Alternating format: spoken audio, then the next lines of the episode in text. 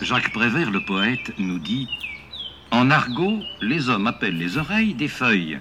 C'est dire comme ils sentent que les arbres connaissent la musique. Mais la langue verte des arbres est un argot bien plus ancien.